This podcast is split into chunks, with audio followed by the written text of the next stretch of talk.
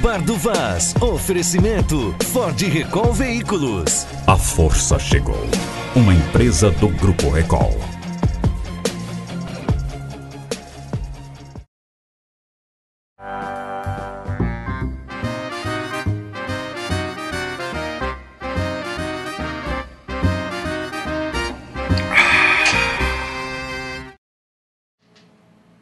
Alô, alô, tudo bem? Aqui estamos nós com o Bar do Vaz, com mais um Bar do Vaz, né? Com o Bar do Vaz para a gente poder falar de política.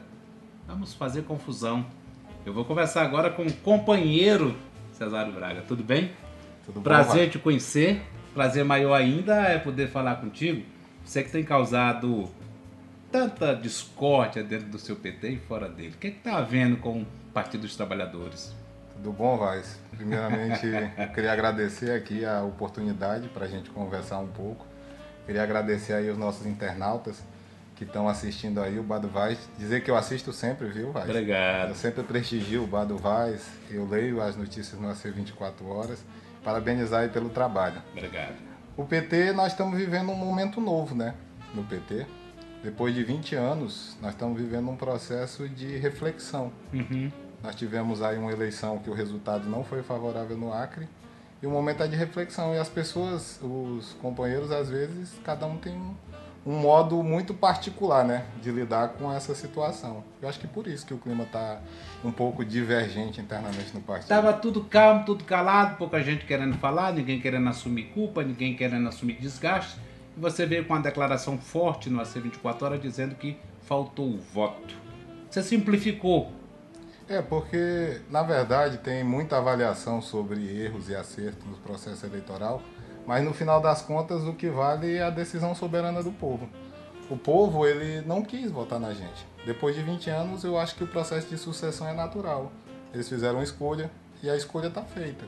E nessa escolha nós não fomos escolhidos. Eu acho que foi um processo normal da e, democracia. E, e pelo visto você é um dos poucos que aceita isso, né? Não, eu tenho andado, meu companheiro Vaz, eu andei já 18 municípios depois do processo eleitoral, conversando, ouvindo, e o entendimento da militância, da base, é esse. Nós fizemos todos, tudo possível, nós nos esforçamos muito no processo eleitoral, fizemos uma campanha bonita, nós tínhamos um ótimo candidato, que era o companheiro Marcos Alexandre, O melhor do quadro, né? era o melhor quadro nosso para aquele momento, mas o povo escolheu pelo governador atual. E aí nós temos que respeitar a decisão do povo. E eu acho que isso é uma avaliação quase geral da militância do PT. Agora nós estamos muito Roberto Carlos, né? Muito. é, aliás, muito Martinho da Vila. Vamos passar para Roberto Carlos. Vamos sair do devagar, devagarinho para emoções. Vamos começar o seguinte. Essa DR dentro do PT, ela, ela, ela tá para excluir o Jorge Viana? Não, de forma alguma.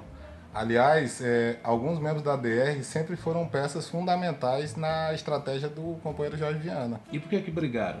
Nós não brigamos. Eu acho que deve ter uma divergência um pouquinho mais aguda no processo de avaliação. Avaliações divergentes. Mas eu acho que briga, briga em si não tem. Nós temos conversado muito com ele. Eu, particularmente, tenho conversado com o Jorge para tentar construir algo diferente. Ele pediu um tempo. Acho que é natural. Ele falou aqui na entrevista que deu para vocês que vai dar um tempo. E nós estamos tocando partido enquanto ele vai E do jeito que você está tocando, você não está afastando essa turma ligada ao Jorge? O Jorge, o Angelinho, o Marcos Alexandre, essa turma? Não, você não tem medo de perdê-los? Não, eu acho que não estamos afastando, porque nós estamos tentando conversar. Eu conversei com o Marcos, conversei com o Jorge, demoradamente algumas vezes, e temos falado da importância da gente juntar o PT. Eles estão pedindo um tempo. Estão pedindo um tempo para poder fazer uma reflexão. Nós estamos fazendo uma reflexão com todo mundo. Inclusive, nós mudamos muito da dinâmica do PT depois do resultado. Para ter uma ideia, Vaz, nós estamos falando de 20 anos no governo. 20 anos são cinco eleições. Nós nunca fizemos um processo de avaliação depois das eleições. Até porque quem ganha não avalia, né? Quem ganha comemora, quem ganha desce para trabalhar. Então nós estamos vivendo um processo novo. Um processo novo, algumas pessoas estranham. Mas eu acho que no final nós vamos estar todo mundo juntos de novo. É, você já teve alguns embates com o Jorge. Você já tinha tentado ser presidente do PT, não conseguiu. Agora você voltou com força total, com apoio dessa DR, e você conseguiu superar o senador Jorge Viana. Na época da eleição, o Jorge chegou a pressionar para tirar você. Você sentiu isso, que não era o escolhido do Jorge? É, na verdade não foi que ele pressionou para tirar, nós fizemos um entendimento. O entendimento para aquele momento do processo é que o melhor nome para a condução era o deputado Daniel Zen. Inclusive, eu que tinha feito uma construção para ser presidente, fui um que construí para que o companheiro Daniel Zen pudesse assumir. Uhum. Mas eram opiniões divergentes. Como eu disse, o PT é o partido mais democrático que tem no Brasil. Nele cabem todas as divergências. O divergir é natural. Aliás, se você pegar, o PT é o único partido que escolhe por voto direto os seus dirigentes.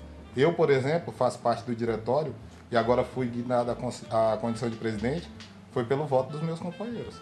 Agora, essa pressão que o Jorge faz, essa forma que ele tem de, de dirigir, de agir, de dar recado, de dar carão e muitas vezes de puxar a orelha, você não, não nasceu para isso? Não, eu acho o seguinte: como eu falo que o PT é o Partido Democrático, a democracia tem que prevalecer. E o que prevalece no PT é a força do argumento e não o argumento da força. Uhum. Isso é uma coisa normal na nossa vida, da democracia interna do partido.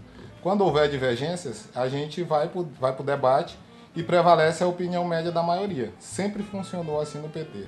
Eu acho que o PT é um partido altivo e os seus militantes também são altivos. Nós fazemos de tudo para que o militante que ingressa no PT ele saiba que ninguém manda nele, que ninguém é dono do nariz dele e que a opinião dali tem vez. A opinião dele vale e será ouvida. E ele tem condição de opinar. Inclusive, esse resultado eleitoral, ele meio que planificou mais ainda essa relação. Qual era a leitura que vocês faziam, como deveria ser essa eleição? Não, a leitura que nós faríamos, eu acho que a gente fez o melhor nosso para o processo eleitoral. Nós escolhemos o melhor candidato a governo, que era o Marcos Alexandre. Escolhemos o Jorge para ser candidato à reeleição, foi o melhor senador do Acre disparado. Nós colocamos o nome dele e chamamos o Ney Amorim, que naquele momento apresentava-se como o candidato mais competitivo.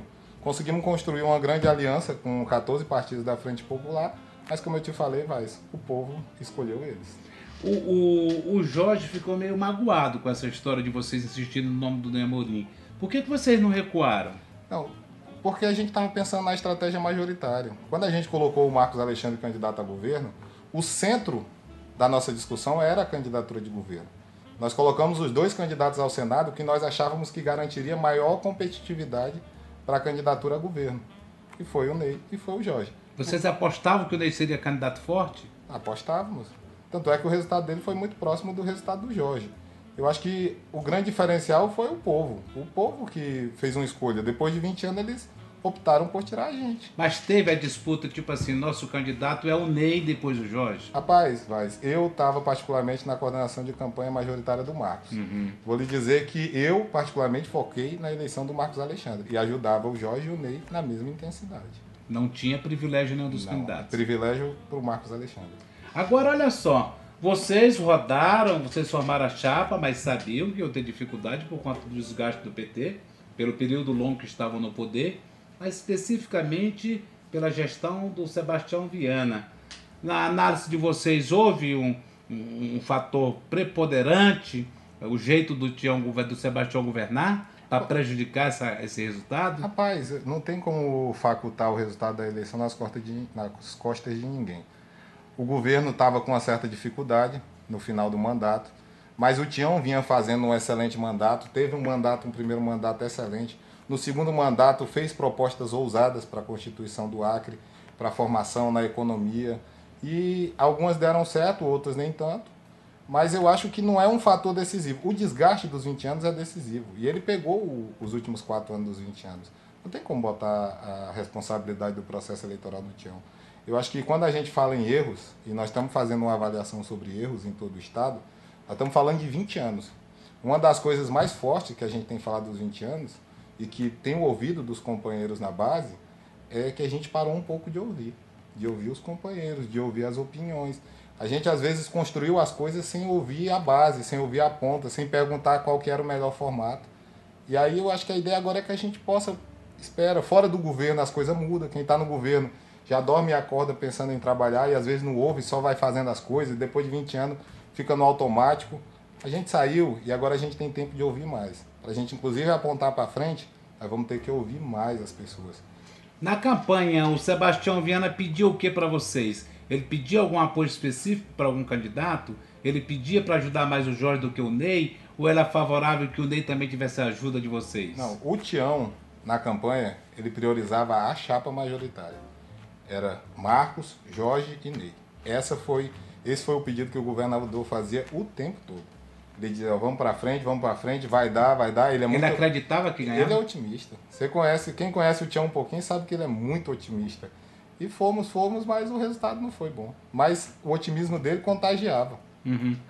Mas o, o, o, ele dizia, tipo assim, que havia chance de virada, ou ele achava que em nenhum momento estava perdendo? Não, nós tivemos uma construção boa. Nós fazemos as nossas avaliações. Nós vimos que do meio para o fim estava muito difícil que a gente constituísse uma virada. Tinha um sentimento no povo. Eleição, quando tem sentimento, é muito difícil virar. Foi assim com a gente já. Uhum. O mesmo povo que votou hoje para nos tirar, também foi o povo que votou a favor da gente. E quando esse sentimento era para nós, eram resultados fantásticos. Como foi o resultado de 2014 do Tião, como foi o resultado de 2002 do Jorge. E dessa vez o sentimento estava do outro lado. Uhum. Agora, olha só. É, havia orientação do Palácio Rio Branco para apoiar demasiadamente o Léo de Brito e esquecer o Angelim. Angelim foi um dos nomes mais prejudicados, não? No, poxa, o Angelim fez um mandato fantástico. O Léo, o Angelim, o Cibá. O nosso objetivo, meu amigo, vai era eleger três deputados federais. Nós já entramos na eleição sabendo que era difícil.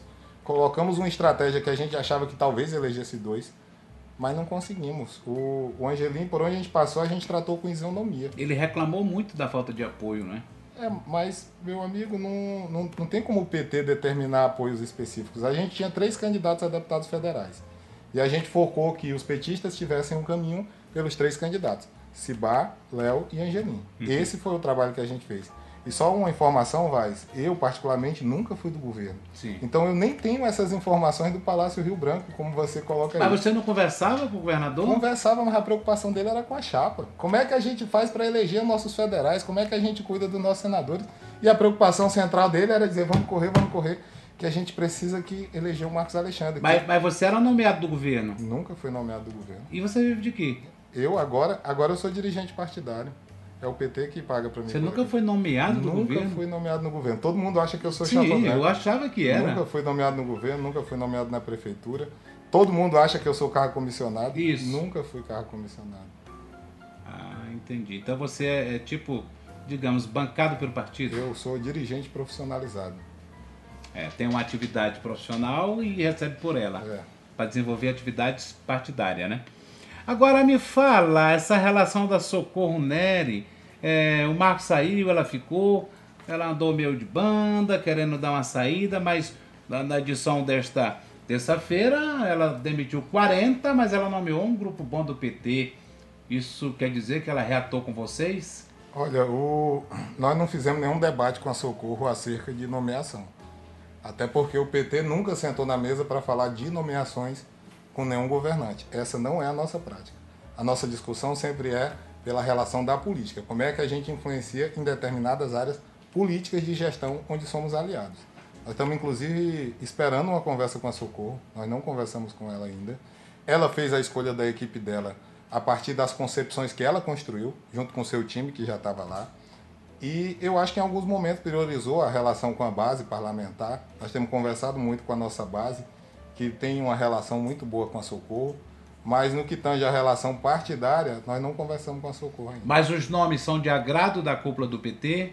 Nós não fizemos. Ou poderia ter sido o melhor não, selecionado? Nós não fizemos um debate sobre quem é ou não é nomeado. Eu acho que esse não é o nosso debate. Cada um... Sauana é de carteirinha?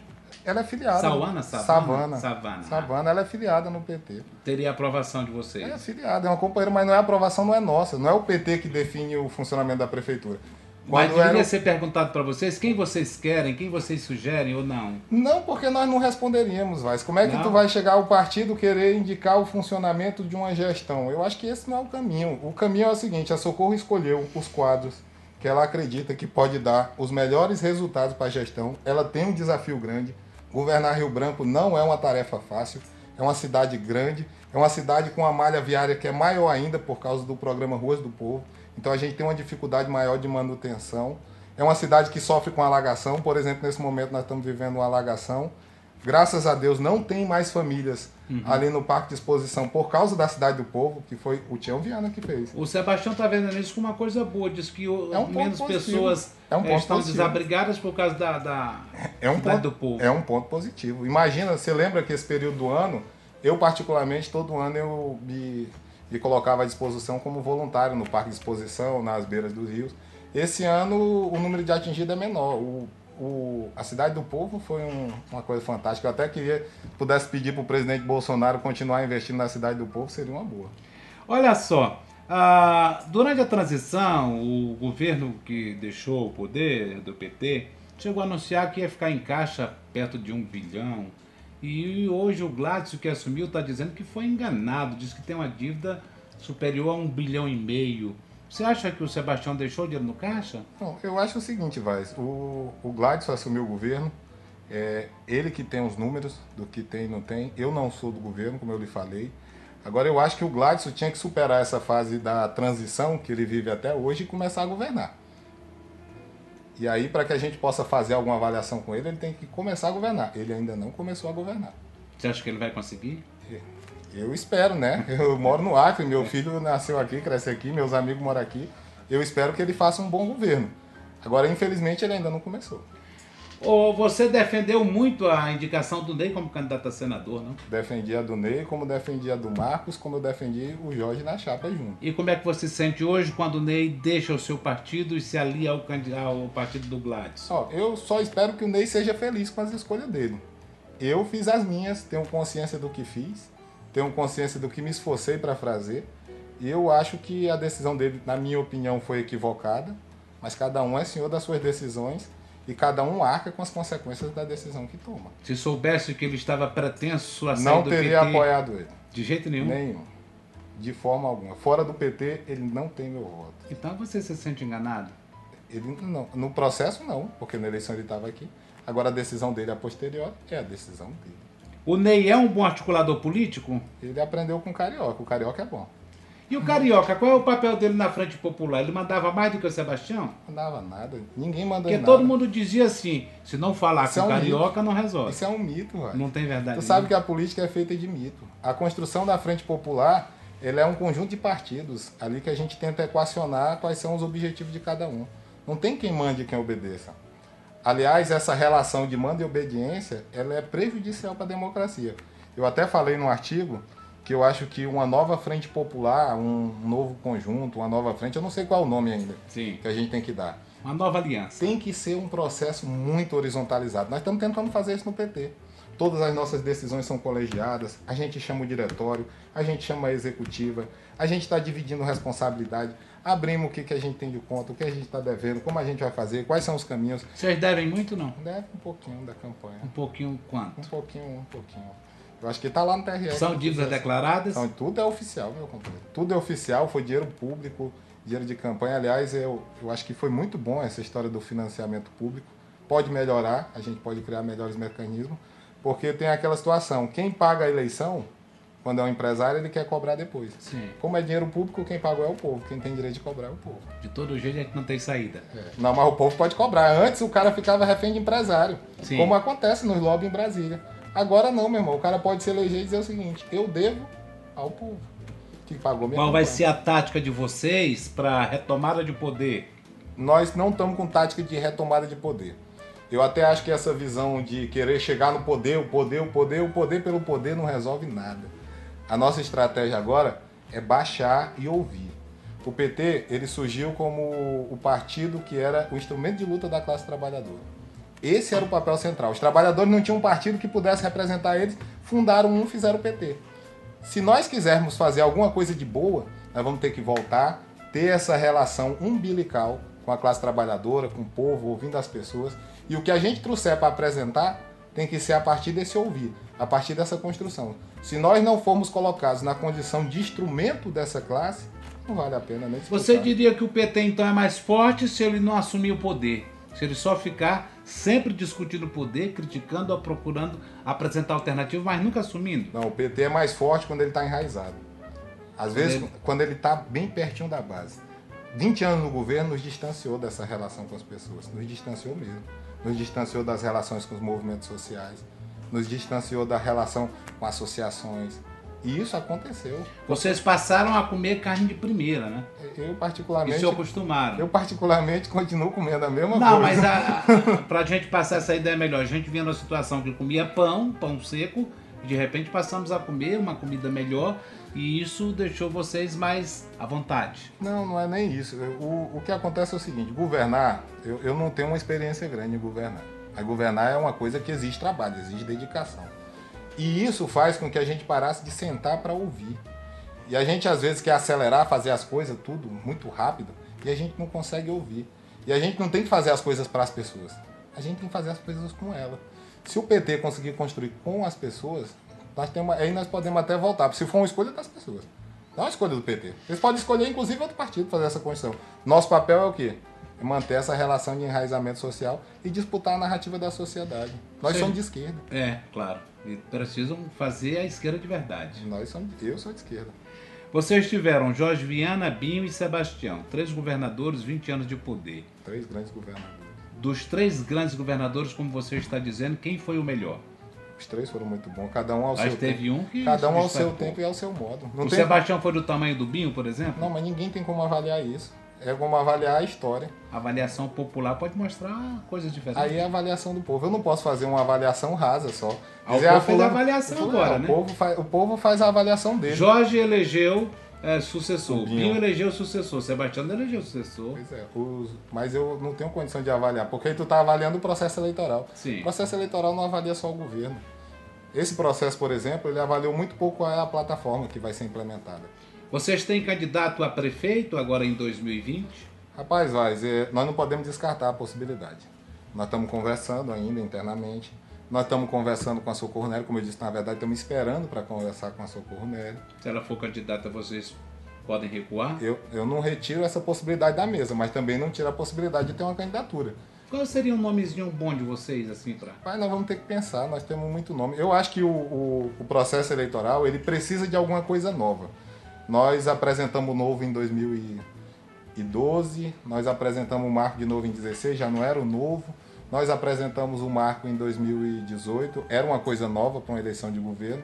Não dá da gente ir para uma eleição de prefeito com a mesma roupa. Acho que a gente tem que pensar uma coisa nova. Como é que a gente vê um nome com capacidade? Porque o que tem que prevalecer, na verdade, não é o nome. A eleição, às vezes, ela é muito centrada no candidato. Perfeito. Mas nós vamos ter que fazer um debate do programa. O Marcos ficou maior do que o PT? O Marcos, ele é uma grande liderança. Eu não, não tenho como mensurar se ele é maior do que o PT. A última eleição que ele participou sem ser de governador, de prefeito, na reeleição, Ah, foi uma eleição linda. mas parece que o nome dele prevaleceu muito, o PT estava um desgaste forte e ele conseguiu... Ele foi o único prefeito de capital do PT do Brasil. Pois é, isso significa dizer que o nome dele é forte. É um nome muito bom, ele é muito qualificado. O Marcos Alexandre, sem sombra de dúvida, foi o melhor quadro que o nosso projeto conseguiu formar. Ele é um grande quadro, é um cara popular. Poxa, eu ficava tão, tão feliz na eleição, na campanha do Marcos, porque eu achava que o Marcos seria o primeiro pobre a sentar na cadeira de governador. Você achava isso? Eu Sonhou. Sonhei com isso, porque eu vou te dizer, a gente às vezes sente, a, a- vive as coisas. Tem gente que vê e se comove, né? E diz, não, eu entendo a dor, mas só sabe quem sente. Você sentiu muito por ele não ter sido eleito. Senti pelo Acre, mas o Acre foi a escolha dele. É. O, o, o Marcos Alexandre, ele acaba como liderança política? Se ele acaba, Sim? mas como? Depois dessa derrota? Poxa, derrota, mas uma votação fantástica. O cara tem um trabalho aí fantástico. Ele deve recomeçar como? Ele já recomeçou, trabalhando. Ele está indo pro trabalho dele todo dia. Ele trabalha no governo, ele é funcionário público, ele está tirando o horário delezinho lá bem bonitinho, está à disposição por aqui fazer. O cara trabalhou, a vida dele foi trabalhar. Então eu acho que o recomeço dele não poderia ser por outro canto, que não fosse trabalhar. Se o Marcos deixasse o PT e fosse candidato por um outro partido, você votaria nele? Claro que não. Não. Não. Então Agora, você tem amor pelo Marcos enquanto ele está no PT. não, eu acho que ele é um bom quadro. Mas se ele sair do PT, ele tem que dizer o porquê de forma muito clara. Quando a gente sai do PT, o PT tem um programa. Ele tem cara de PT, o Marcos? Ele tem. Ele tem. Eu que andei com ele, sei que ele tem. Andei muito com ele. O Marcos, ele tem uma coisa importante para a esquerda. Até esse negócio de esquerda ficou meio demonizado hoje em dia, né? É. Mas ser de esquerda, meu companheiro, é você conseguir se comover com a dor do outro. O Marco é muito humano. Ele é muito humano. Meu Deus, é muito humano. É tão humano, assim, que ele se emociona com as coisas, ele é muito humano. E o Jorge é humano? Meu Deus, ele tem uma O capacidade... Jorge Viana É. é humano? Não como o Marcos, eu acho que eles têm características diferentes. O Marcos, eu acho que se tu pegar a gestão do Marcos, por exemplo, ela foi muito perto das pessoas. O parlamento até reclamava que ele estava muito perto e, e essa história de estar muito perto eh, deixa o parlamento um pouco distante, porque não precisa da relação do parlamento. E eu acho que isso é uma coisa positiva. Vocês estão caminhando agora para 39 anos de partido? É, inclusive, eu vou aproveitar aqui para fazer um convite. Amanhã, Na verdade, esse foi o motivo da sua vinda aqui. É, amanhã tem o aniversário do PT, vai ser aqui na sede, Rua Melão, número 112, aqui pertinho do AC. Certo. Todos estão convidados para fazer parte ali do, da nossa festa de aniversário. Vai ter forró. O Monteirinho, infelizmente, foi morar na zona rural de Epitaçolândia, então ele não vai ter o forró do Monteirinho, mas vai ter forró do mesmo jeito. Certo. Vai ter samba, vai ter bolo, vai ter parabéns. E eu quero dizer para você que nós estamos felizes, tá? Eu acho que o resultado eleitoral já passou, quem ganhou tem que governar e nós temos que trabalhar. Nós estamos conversando com a nossa militância, conversando com a base, estamos dialogando o que, que a gente vai fazer para frente, estamos fazendo um processo de avaliação muito reflexivo para que a gente não incorra nos erros que a gente já cometeu e para que a gente possa avançar para frente. Me diz o seguinte, você acha que teve corrupção na administração petista nesses 20 anos? nas três administrações? Sempre tem um ou outro que faz uma besteira. Agora você pega aí o, o governador Tião Viana é muito sério, o Marco, o Jorge Viana é muito sério, o Binho Marcos muito sério. O que teve de erro foi sendo cortado no meio do processo. Teve companheiro que fez besteira, não foi só aqui não, no Brasil também teve. Eu, eu fico muito chateado quando alguém chama qualquer petista de ladrão. Eu não sim, sou ladrão. Sim, sim. Eu não sou ladrão. E eu, meus companheiros, eu tenho um monte de companheiro muito sério, muito honesto. Agora, teve gente que fez besteira? Teve essas pessoas têm que pagar com a justiça. Aquele jeito que o Jorge Viana tem, quem está do lado dele é honesto, quem não está não é. Você concorda com isso? Não está errado, tem gente honesta em todo canto. Tem gente séria em todo canto, tem gente com capacidade em todo canto. E eu acho que o povo faz a escolha por isso. Não tem como. Se tiver todo toda a unanimidade é burra. Toda a unanimidade é burra. A gente precisa da divergência. Democracia é isso. É divergência, é alternância de poder. É isso. Democracia é a coisa mais linda do mundo. Para ficar claro, já que nós conversamos muito e o ponto acabou sendo o Jorge, porque trata-se de uma grande liderança. É um grande quadro. O PT vai mudar ou o Jorge, o Marcos, o Angelinha que tem que mudar no novo momento do PT? O PT ele vai mudar e o Jorge, o Marcos e o Angelinho vão ajudar na construção dessa mudança. É todo mundo junto que nós vamos definir como é que a gente vai avançar, quais os novos rumos. Não adianta querer fazer o PT da década de 80, porque nós estamos no século 21. Não adianta fazer o PT da década de 90, mas também não adianta fazer o PT só de um ou de outro. Ou é com todo mundo, com a pluralidade de ideias, com a pluralidade de pensamento, sem hierarquia, todo mundo do mesmo tamanhozinho. Dentro não, do partido. Dentro do partido não vai avançar. Agora, quiser construir, nós vamos construir dentro do PT. É lá o ambiente. Obrigado. Boa sorte. Obrigado. Coragem para esse novo enfrentamento, porque você vai precisar enfrentar grandes batalhas. Já deu para sentir, né? É, mas não, eu, ó, nós estamos muito tranquilos. Até porque eu não estou só. É todo mundo junto. O PT é o maior partido do estado do Acre. Nós temos um grande conjunto de militantes, nós temos um corpo dirigente muito sólido, nós temos muitos vereadores, nós temos prefeitos, nós temos grandes lideranças como o Jorge, o Marco, o Angelim, o Cibá, o Léo de Brito, o Daniel Zen, o Jonas Lima, a Leila Galvão. Não é só um, dois ou três. O PT tem um monte de liderança. E quando a gente juntar todo mundo, botar na mesma roda, meu companheiro, nós vamos fazer uma coisa diferente. Em 20 anos, nós ganhamos muitas eleições, o povo foi muito bom com a gente, a gente só tem que agradecer. Se tu pegar desde a redemocratização do Brasil até hoje, são oito eleições. O povo deu a vitória para nós em cinco. Como é que eu não vou ser grato? Como é que a gente não tem como agradecer? Vou reclamar que ah, perdemos por isso, por aquilo. Meu irmão, o povo escolheu. Se o povo quiser, ele faz. Beleza. Muito bom. Agora você teve aí o ponto de vista do Cesário. Eu mesmo quero dizer que fiquei satisfeito com essa declaração, seu seu posicionamento, eu sempre achei que você era um porra louca, como se diz por aí, aquele menino brigão, mas vejo que você tem posicionamentos, vejo que você tem uma questão partidária muito mais funda, que você quer rediscutir isso, quer modernizar esse partido. Eu acho que cabe também as pessoas que estão discordando se aliar e ter uma conversa, né? Eu acho que a ideia é essa, né? É, eu acho que a gente tem que construir. O, o processo é de construção. Sabe o que eu digo? Vou finalizar com isso aqui que eu falo muito, tá, meu companheiro? É, eu digo que nós éramos um campo que passou 20 anos. E aí quem é, quem é, quem é do Acre, todo mundo tem uma relação com a zona rural. 20 anos num campo largado, vai crescer, vai ficar um, um capoeirão, vai virar uma floresta primária. Essa eleição passou um trator na gente e largou fogo, não sobrou nada. Agora o problema é que depois que passa o trator e joga fogo, o que plantar nasce. Obrigado pelo carinho da audiência, você que ficou conosco. Foi muito legal esse papo com o Cesário. Nós agradecemos você também. Lembrando que o Gameleira Connection já está de volta. Até lá, muito obrigado.